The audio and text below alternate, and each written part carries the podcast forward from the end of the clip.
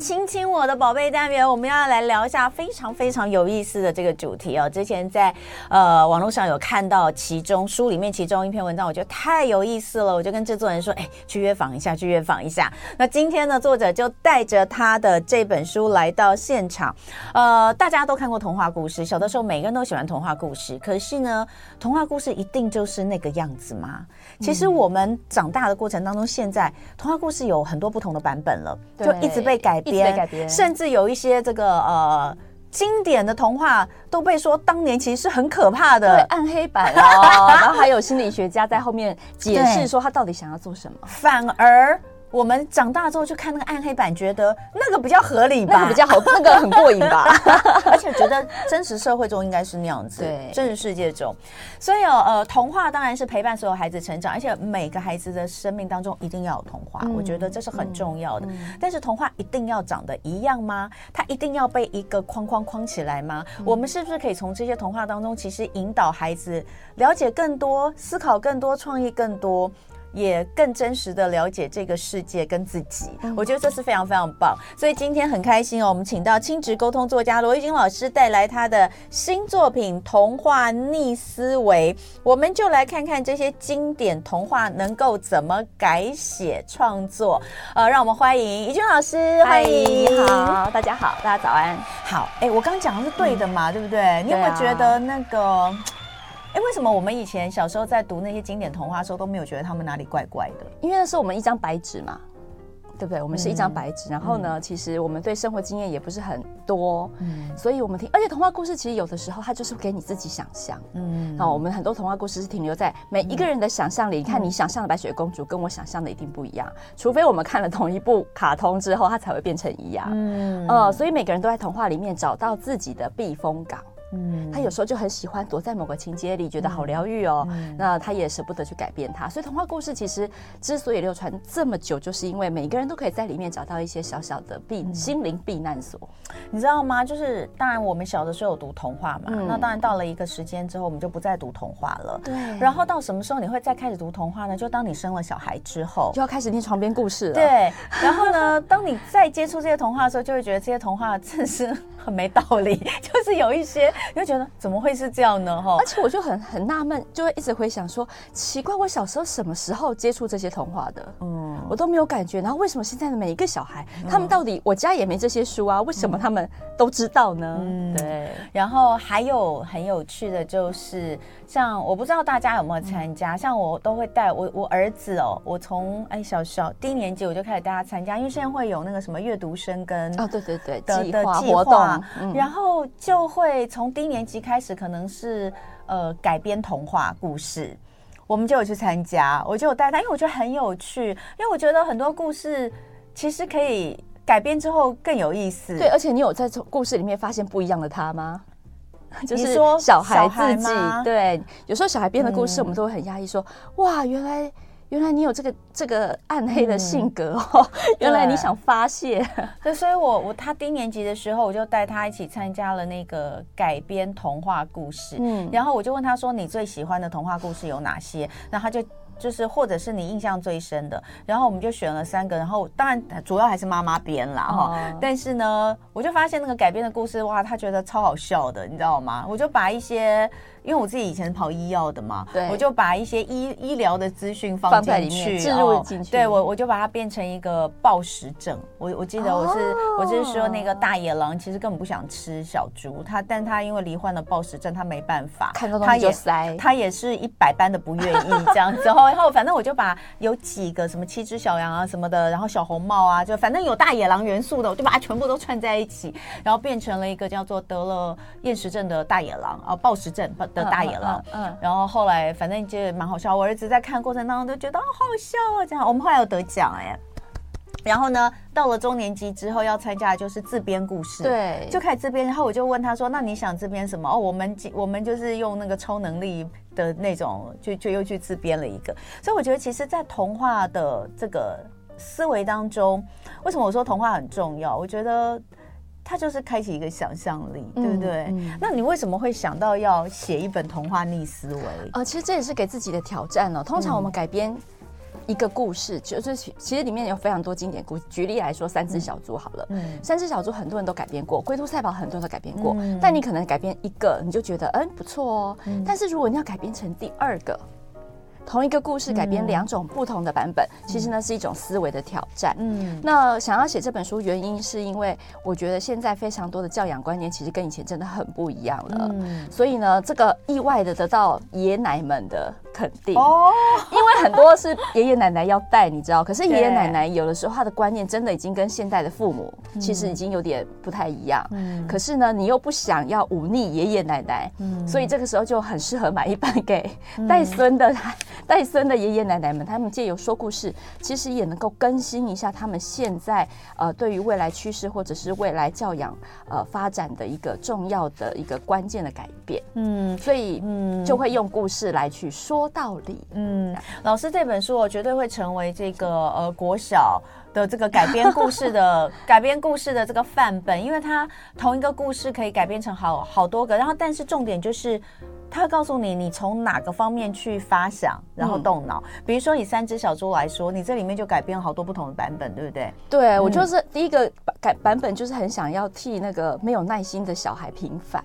嗯，因为我就是那个没有耐心的小孩。嗯，然后我就觉得，为什么大家都要赞美猪小弟啊？嗯，他他就是一个很实做，然后很肯做，可是他很有耐心盖了砖头屋嘛。嗯，但是难道盖茅草屋的猪大哥就一定得要学习？呃，猪小弟嘛，其实现在我们都讲孩子要适性发展，嗯，孩子的个性每一个都不一样。嗯，但如果回到我们日常生活中，我们又好常去说教说，你要有耐心一点啊，你要这个培养恒毅力啊，你要什么什么。嗯，好，所以呢，我这个版本就让朱大哥，嗯，他就说我要盖茅草屋，茅草屋是最快的，嗯，呃，可是呢，的确他一吹就倒，嗯，所以我要改变一个版本，是我如何用茅草屋生存下去，嗯，所以他就瞬间盖了二十间。嗯，二十间，你知道大野狼每次都要一吹就要开奖，嗯，就看说，哎、欸，这间我吹到了，结果是空的，嗯、或者是我还可以把二十间里面，呃，分租给老虎啊、狼啊什么，你就自己去开奖吧。嗯，那这个大野狼可能自己就觉得，哎、欸，我吃它很有风险哎、还要要猜对，然后可能还会有危机，嗯、我还是转向吃别人好了。嗯。但是你这个故事也是从另外一个故事发想出来的吗？还是从什么样的发想出来？就是说，比如说像这个，嗯、你说他是从一本书里面发想他其实想要传递的是一个，嗯、有一本书叫做是瑞典的教育书，嗯、就是他告诉我们说，我们在台湾教数学都是三加四等于多少？对。可是呢，他反过来，瑞典的方式是七等于多少？哎，对呀、啊，这我们之前其实有在在在聊，就是说。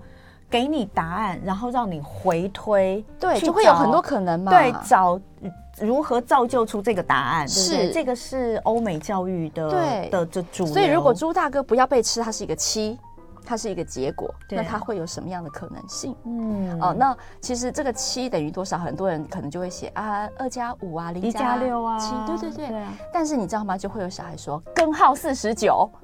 哦，oh, 然后我就说，哎、欸，你不错哎，我们都还大人很容易停留在加号，对，可是就有人用减的，就有人用根号了，嗯、所以你就会发现说，同样一个问题，都是都是学数学嘛，嗯、但是你反过来问，哇，你可以看到很多种可能，嗯、所以我就是想要用这个故事去传递这样子的一个不一样的一个思维，嗯，所以你看哦，这个三只小猪的第一个版本就是，难道？我不能用，我一定要 A B C，我一定要用 C 方法吗？对，我不能 A 方法，但是把它再做一些补强，或是做一些变化吗？策略思考，对，这个确实是很符合我们现在说的事情发展。每个孩子都要走这种同一条路吗？没有啊，我们可以走另外一条路，但在这条路上能够怎么样的更支持他，或是更让他的原本的天赋天赋发挥，对，对不对？好，这第一个版本，第二个版本呢？第二个版本呢，我就是来一个 teamwork，嗯，就是因为你知道砖头屋是不是要盖很久，嗯，所以很久嘛，所以其实那个故事童原本的童话故事都没有去讲砖头屋需要时间哎，那请问在它盖好之前，猪小弟在哪？嗯，没人知道，嗯，嗯，所以呢，其实这三个如果砖头屋是最好的选择，嗯、那么三个兄弟是不是应该合力尽快盖好砖头屋？嗯，好，那朱大哥还是要没耐心。嗯，所以他担负的功能叫做什么？他就是 social 咖嘛，嗯，所以他就是负责去承揽呃夜间工程，他们要日夜赶工，所以他就招揽了夜间部的动物，因为他人脉很好，所以夜间部的动物就来晚上帮他赶工，嗯，所以他们就是充分还是一样充分发挥了每一个不同人的人格特质，嗯，然后完成一件他们最想要完成的事。所以第二个版本比较针对团队合作，嗯，你怎么让每一个人甚至。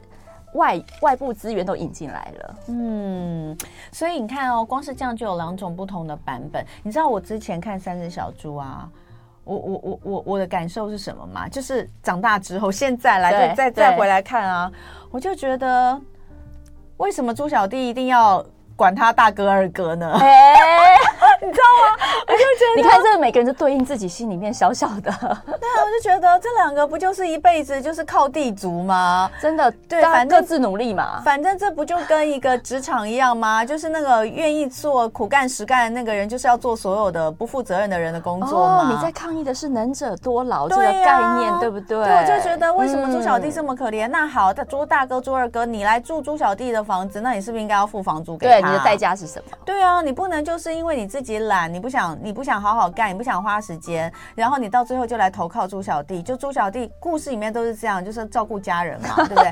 但我觉得不行啊，现在变情绪勒索了。我们不能够让这样子的、这样这样子的这个意念，让孩子们生根，就是好，不管家里面那个兄弟怎样摆烂，我都要一肩扛，对不对？这不合理的。他来住你家可以，但你要跟他收租，对，不然的话就是劳力来这个。糟糕，我是一个 我这个想法就，但我这我就是觉得这样，我会觉得很不公平啊。其实每一个人可以试着改变，所以我们最后其实是有带着小朋友自己做改变，就是这样啊。你要抗议的就是能者多劳，就像我要为那个没有耐心的孩子平反一样啊。没有，你的两个故事啊，听起来都跟很懒不想做事，对，很很懒的个性有关。第一个就很懒，我就是想要盖茅草屋，但我多盖一点。第二个就是我也很我我很懒，我抠人来，我抠人来，可不可以大家一起来帮？我盖砖头屋，这样、欸、你真的好厉害哦！你怎么知道我是天秤座？我就是想说，能躺着我不要站着。好，但我们就一样的让大家知道说，嗯、其实每一种想法或每一种个性，你一定都还是可以找到适合自己生存之道、生存法则，对不对？所以这个是三只小猪。那但是呃，再来讲，就是这个是三只小猪，因为这里面是里面第一个故事，嗯、三只小猪的改编就有。那我不知道各各位有没有为孩子改编过三只小猪这个。故事我是有啦，因为我们要参加那个什么童话小小说书人之类的那个比赛，所以我有带带着孩子一起改编。那我不晓得你有没有改编？你改编的样子是什么样子？其实很有意思哎、欸，就是改编完之后自己都会觉得很好笑，很有趣。他又赋予了他一个新的生命。但你有讲说，其实你你你有发想说想要来做这种童话逆思维，还有一个原因就是看你的女儿是不是？呃，对，他今年高一啦，其实已经离他离他有点远了。对，但是我那时候就在思考说，他小时候真的有一阵子，我们都知道幼儿有一段重复期。嗯，他会一直不断的重复看某一个故事，玩某一个玩具，看某一支影片。然后我永远记得他看的就是白雪公主。你知道那个 DVD 只要一放出来，前奏一下去，我整个头就很痛。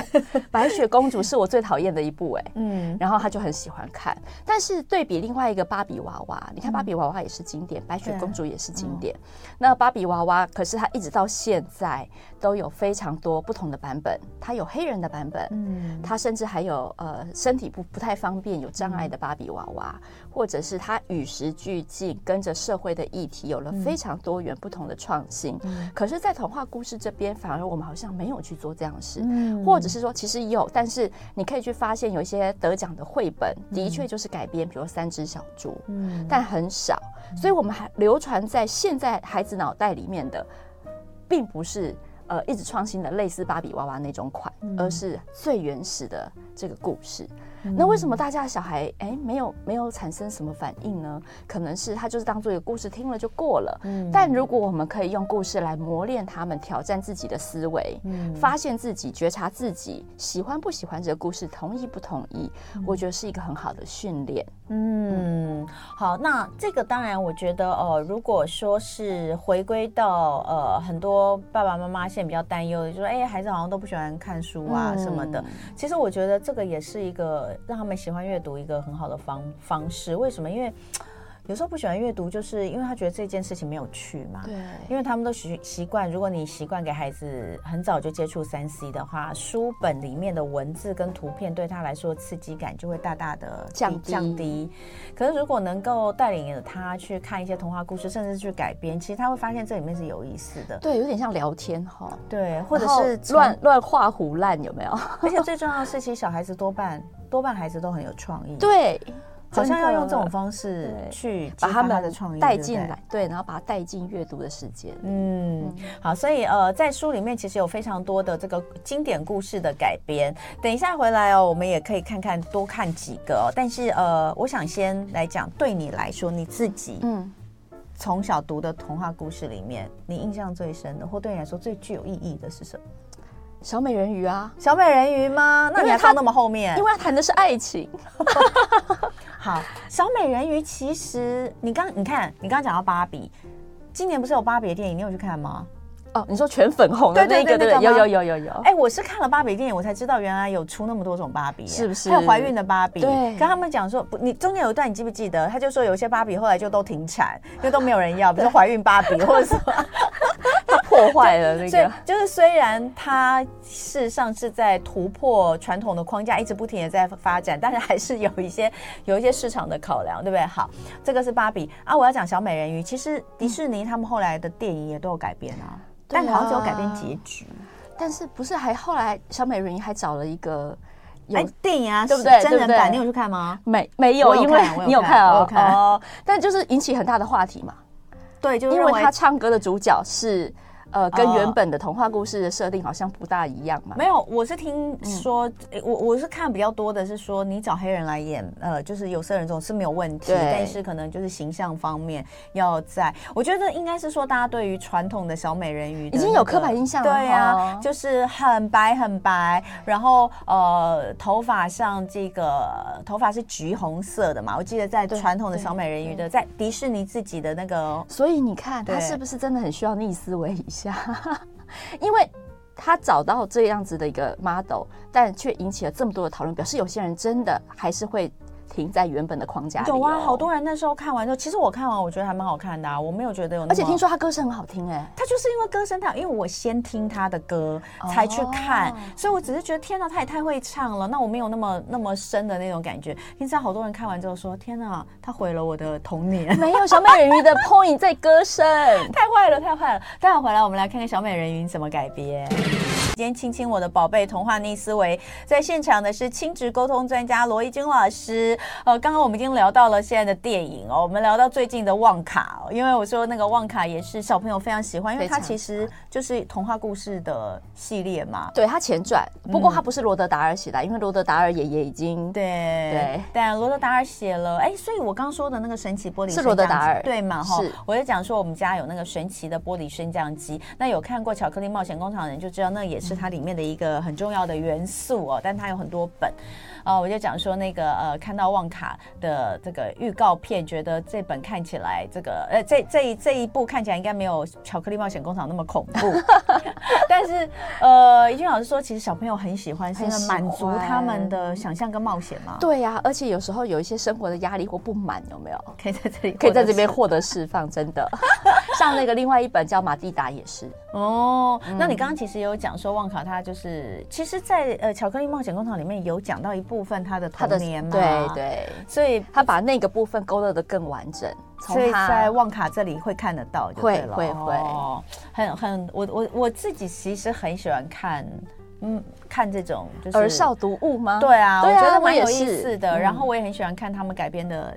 电影，嗯、那所以就本身爱改编的话，我们就继续来这个童话逆思维老师写的这本书，就是把一些经典的童话跟孩子一起来对话思考，他有没有可以做成什么样的版本。但是这个我相信，呃，孩子有他的创意，可是爸爸妈妈其实也可以把你想要。呃，你想要给他的一些一些，不管是在人生当中，在生活当中的一些概念植入进去嘛，对不对？对，也或者是说，你可以借由改编故事，发现自己的盲点。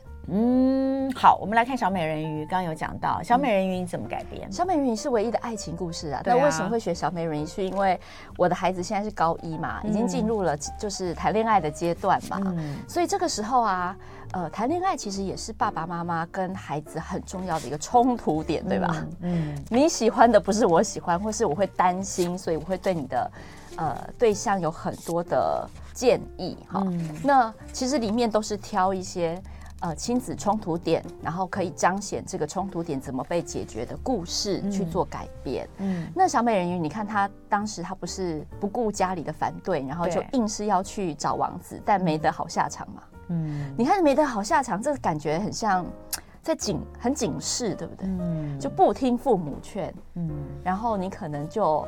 人财两失的那种感觉。嗯、那我的第一个版本就是好哦，他可能真的听了爸爸妈妈的话，嗯，然后然后但是后面是，但是那个魔女的条件来了，哦、因为他不是要回去嘛，嗯、他听爸爸妈妈的话，他后来想要就是他爸爸还就是他姐姐不是拿了一把刀叫他杀王子，对对对，那他后来有一个版本是我请他。呃，求了一个解药，就是你可以回来，但是你可能要放弃你的感觉，嗯、就是你不会再有爱情这件事了。嗯，好，那。小美人鱼后来看到家里的呼唤，她很心软。哎，这有很多人是为了原生家庭的心软，求原生家庭的和平，所以她就放弃，她就没有感觉，没有没有爱情了。嗯，所以呢，她就回到了大海里面，跟着家人一起过着平静的生活。嗯，结果后来有一天，王子真的在海边看到了小美人鱼，嗯，对她真的是一见钟情。嗯，可是你要记得，这时候小美人鱼已经。嗯，没有爱情的感觉了，他已经放弃了嗯。谈恋爱的这个这个感受了，嗯，所以即便这个王子真的好爱小美人鱼，但是他再也没有办法得到这个幸福了，嗯，所以就是说，爱情它是你看哈，除了除了爱情跟另就是爱情跟另外一半之外。爸爸妈妈、兄弟姐妹，我们自己生的小孩，其实没有一个是我们选择的。嗯，只有爱情跟另外一半是你自己选择的。嗯，对，所以我在这边其实一直在思索，我们原生家庭就是爸爸妈妈对于孩子对爱情的追求，即便他是非常盲目，或者是你看起来他很盲目，他很冲动，他很什么，但是如果你真的把他抠回来了，嗯，他好像真的就听了你的话，放弃了他的想望，嗯，那个他对爱情的。执着跟渴求，那会不会下一段真的爱情来的时候，他也没有办法再接受了？嗯，这是第一个版本的小美人鱼哈，你还有另外一个版本？对啊，我们留给观众看，我们讲别的故事好了。我要 讲的是哈，你看哦，迪士尼他自己后来，呃，就是呃，变成。卡通动画之后，它其实也改编了，嗯、它也是改编了原本的那个结局啊。因为大家想要，对不对？这不能太悲，你 知道吗？孩子喜欢的不能太悲。但是其实，在传在经典童话里面，结局是悲哀的故事也没也不多呀。不对，的确不多，的确不多。小美人鱼确实是其中一个哈。嗯，嗯好，那我们再来讲很多孩子。我记得哦，我我我讲小美人鱼这个故事真的是很有意思，因为我儿子还在很小很小的时候，真的是还在。可能两两岁多，但他因为很很快就会讲话了嘛。两岁多的时候啊，我我给他看那个小美人鱼的，呃，就是小美人鱼的那个叫什么？我给他听那个小美人鱼的歌哦，歌。那但是它是有 MV 的，哦、那个 MV 其实就是小美人鱼的动画，对对对。他每次看到后面就哭哎、欸，他会哭哎、欸。真的、哦，对他看到那个，他感受力很强。对对，他从小就会，然后或者是听小美人鱼的故事，那种短的、短版的，他也会哭。哦，对，所以呃，其实孩子的很小，可他的感受力很强。嗯、很强。所以在这种感受力的时候，我觉得其实是真的是可以跟他多聊聊，然后多听听故事，甚至。呃，如果他很伤心，那我们来想想看，有没有什么可以不要那么难过？你要怎么拯救他？你 要怎么改写他的命运？对，其实这本最后面是希望大家可以借由不断挑战自己的思维，嗯，你怎么去用不同的角度想同一件事情？嗯、其实这样子的练习是真的可以帮你改写自己人生的剧本。嗯、好，那再来看看，呃，有一个故事，其实也是呃，我们常常不不是小孩在书上看，是我们会讲给他听，因为我们就会说，你看你。你就是要跟那个乌龟一样，你不能当兔子哈，龟兔赛 不能懒惰偷睡觉。所以龟兔赛跑，你用这个故事，你想要带领大家去从哪个哪些不同的角度来想？哦，这个故事呢，其实我还蛮严厉的耶。嗯，我我下了一个标题，嗯，那个标题叫做呃，只说一半的励志是害人不浅的故事。嗯，好，那为什么呢？是因为现在其实呃，兔子当时输了比赛，是因为他偷懒睡觉嘛？对，但。我就想问说，那兔子如果再比第二次，他会输吗？嗯，他应该就不会输了。对啊，对啊，因为他在，他也不会想再偷懒睡觉啦。嗯，可是人生是一场马拉松啊，嗯，那你怎么会去拿最前面那个不小心的幸运，嗯，然后去教小孩去往？不不太不太有可能实现的方向努力呢？嗯，所以当我们现在的人非常多是既聪明又勤劳的，嗯，所以才会有躺平文化嘛。因为他们就说啊，人家既聪明又勤劳，那我干脆躺平好了，反正我怎样也追不赢。这就很像龟兔赛跑的这种概念哦。因为兔子第二次它不会输了。对。好，可是这个故事如果只停留在这里，感觉上好像很从励志变得很丧志，所以我们就要去想龟兔赛跑有什么可能。在这个世界里面，难道都是竞争思维吗？嗯，都是不是你输就是我赢，一定要争个输赢吗？嗯，其实现在的社会跟呃商业的协作已经改变成从零和赛局，就是非赢即输，变成了无限赛局。嗯，这个概念其实是很多人都还没有接收到的。所以我的第一个版本就是：好哦，反正乌龟还是慢，兔子还是快，这天生的设定不会改变。好，嗯，那。乌龟就问了兔子一句话，嗯，说：“哎、欸，你要找我比赛，可是你为什么要找我比赛？嗯，因为全世界都知道你一定会赢我。”对啊，比赛跑你一定会赢我。那我我就觉得，为什么乌龟要跟为什么乌龟要答应这场比赛呢？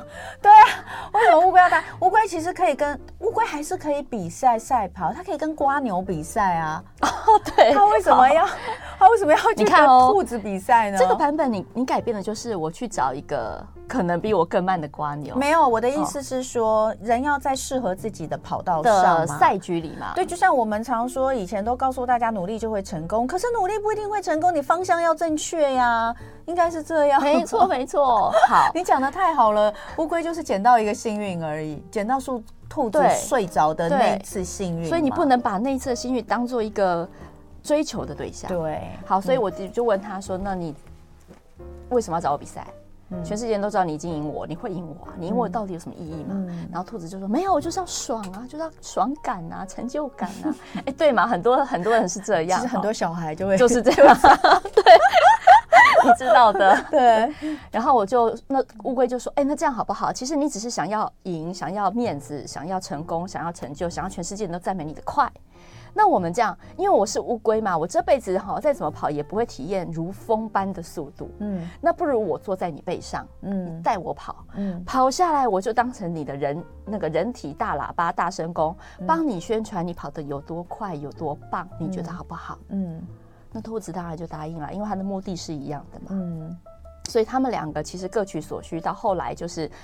都很开心的享受这个旅程，然后兔子也得到它的成就感，然后乌龟也感受到了它此生都不曾有的速度感。嗯，这是第一个版本。嗯，那其实我想传达的就是，真的有的时候不要用竞争的思维，嗯，因为你一定有赢有输，对，对，那你有没有办法把它转化成另外一种？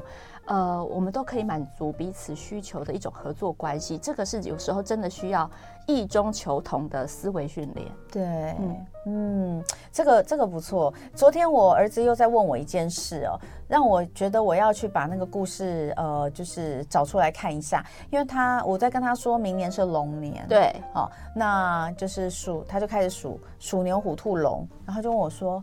龙飞得那么快，它为什么会排第五呢？哎呀，你要找是十二生肖的那个排名故事，然后他就会发现老鼠很贼，是这样吗？小时候不是都有读过十二生肖是怎么来的吗？那个童话故事，但我真的忘记了。我也忘记，我忘记龙为什么在第五？哎，我我们只记得头尾哈，就记得老鼠很贼呀。对，然后还有为什么没有猫啊？哎，对对对，对你就会记得这些。可是你看，所以我们就说，大家都会记得第一名。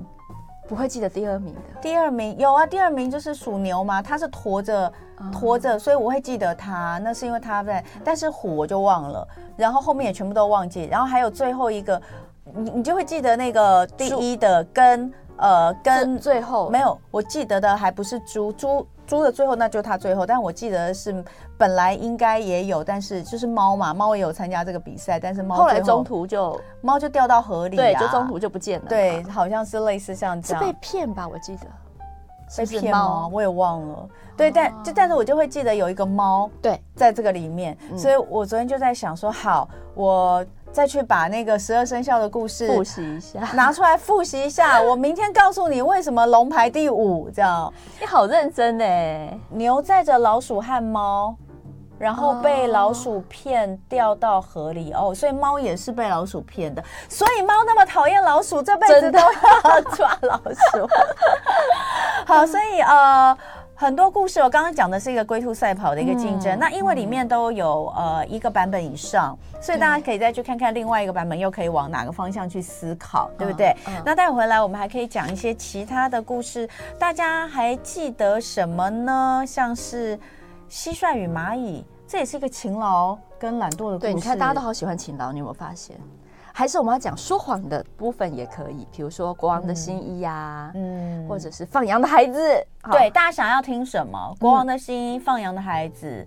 呃，其实有一个故事我很喜欢，童话故事《北风与太阳》。哦，这个我没有，这次没有写。但《北风与太阳》因为好多人改编过，甚至职场的人好喜欢这个。我也好喜欢这个故事哦。嗯、大家有没有喜欢什么样的童话故事？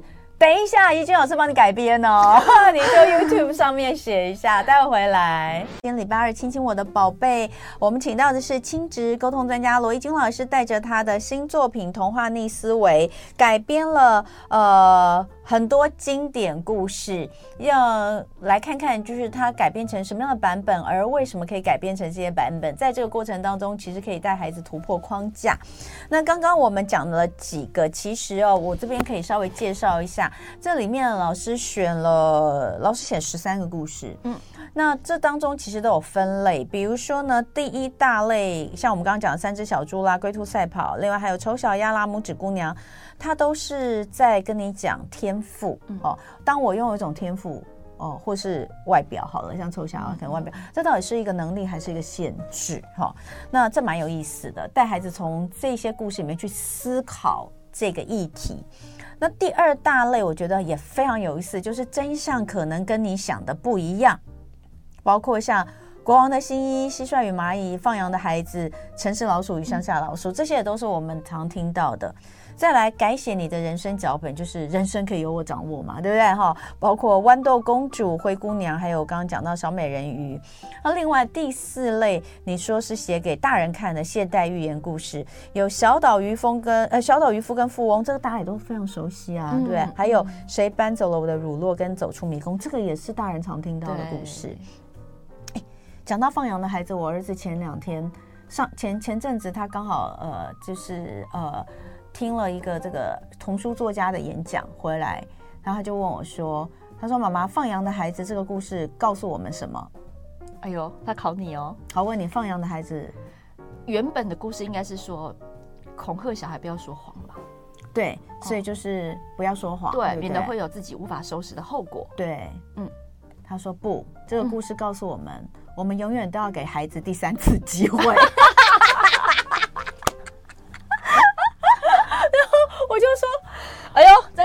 好有道理哦，好有道理哦，因为你不给他机会，他真的就被吃掉了，对不对？对。然后这个就是那个谁呀、啊？那个我我我突然间忘记他是去听谁的演讲，我等一下查一下，待会再补充。就是因为童书作家跟他跟他们说的哈、哦，这也很有意思，不同的新的解释，对新的解释，他没有改变，但他马上就给了新的解释。好，嗯、那呃，我们来聊一下，因为刚刚很多人点。点点播哈，点播说他想要听哪一个故事的改编，有点到国王的新衣，而怡君老师说这也是你自己很喜欢的，对不对？对，其中有一个版本我自己写完，我都觉得哇，我怎么这么善良啊？我怎么不知道我自己这么善？因为故事有的时候真的可以把你自己的潜意识或者是你向往的事情给勾出来。嗯，我记得其中有一个版本是这样，就是呃，国王不是光溜溜的在游街吗？对。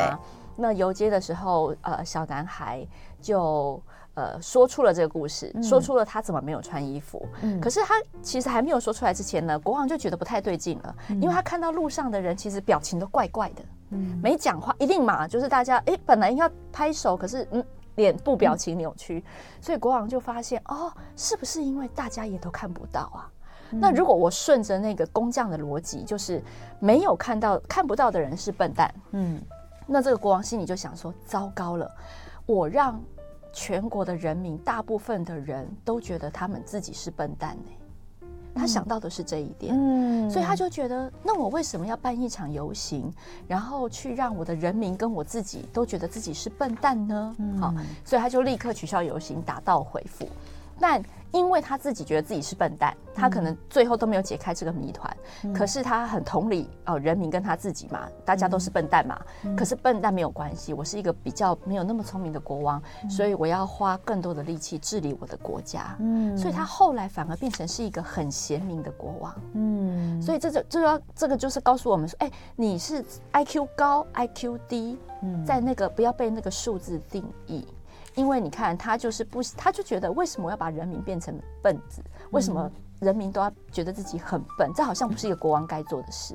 其实他这种很慈悲、很仁慈的心，是不是才是一个身为领导者跟国王最重要的特质？嗯，对。所以我就很喜欢 我自己想到的这个结局，他跳脱了原本要不要说谎、怎么说善意的谎言的这种逻辑，而是笨蛋就笨蛋啊！我们就算是笨蛋，可是我们够努力，大家一样很幸福啊！嗯，所以你你这边给给他下的注解是，你的谎言可能是。他的诚实，嗯，然后呃，把它转到一个同理的一个角度，嗯、对，所以呃，这也是很多人就说，哎，这个孩子的同理心好像很难建构。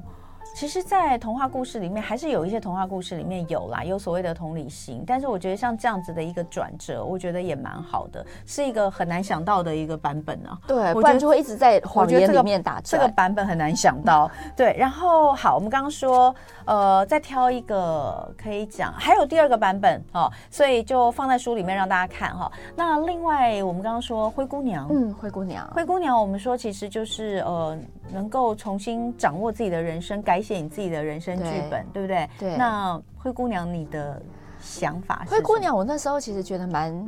我在听一开始故事的时候，我记得我小时候我就觉得很奇怪，嗯，因为这个神仙教母，她一直到舞会的前戏才出现嘛，帮她打理所有的东西。嗯、那我就想说啊，为什么？